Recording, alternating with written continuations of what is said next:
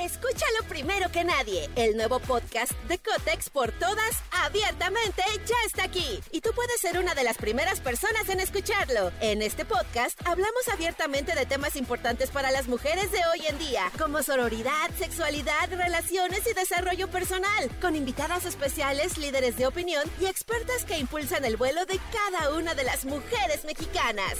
Sintoniza a Cotex por todas hoy mismo. Vuela una, volamos todas.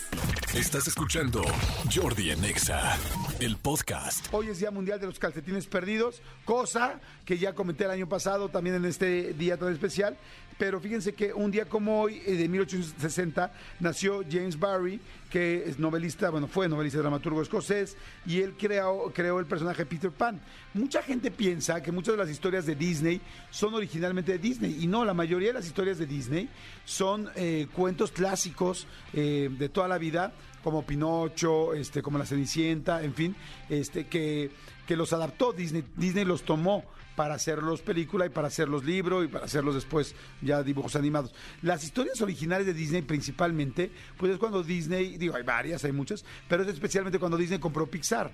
Y entonces cuando compró Pixar, pues ya esas eran todas historias originales. Pero muchas de las historias que han visto y que conocemos como clásicos son este pues son realmente originales de otras cosas, como en este caso de, James Barry, que es eh, la persona que hace Peter Pan. Y hablando de Peter Pan, fíjense, les conté que este fin de semana me había ido de viaje. Eh, me gusta muchísimo ir a Nueva York, me gusta mucho ir a ver eh, obras de teatro, espectáculos, en fin. Y vi una nueva obra que se llama Peter Pan Goes Wrong, que prácticamente significa Peter Pan sale mal, es la obra que sale mal. Ya ven que aquí en México hay una obra que se llama La obra que sale mal. Bueno, esta obra que sale mal es una genialidad, es fantástica. De hecho, está aquí ahora en el teatro.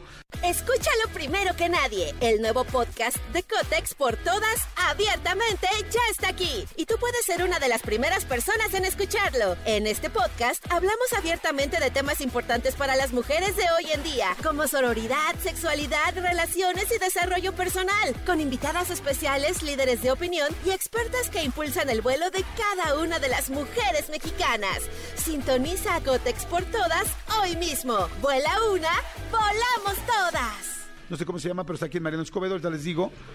Centro Cultural del Morda, les digo bien para no equivocarme, pero es una genialidad. ¿Cómo? Foro Chapultepec, está del Foro Chapultepec. Es una de las mejores obras que he visto en mi vida. En serio, es buenísima, es divertidísima, es inteligentísima. Se van a morir de la risa, de verdaderas. Es de las formas que me han hecho reír últimamente, los últimos años, más inteligentemente y más fácil.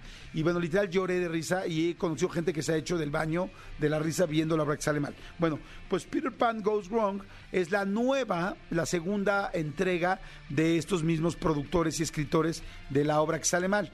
¿Y qué creen? La fui a ver y les digo algo, la verdad no me encantó.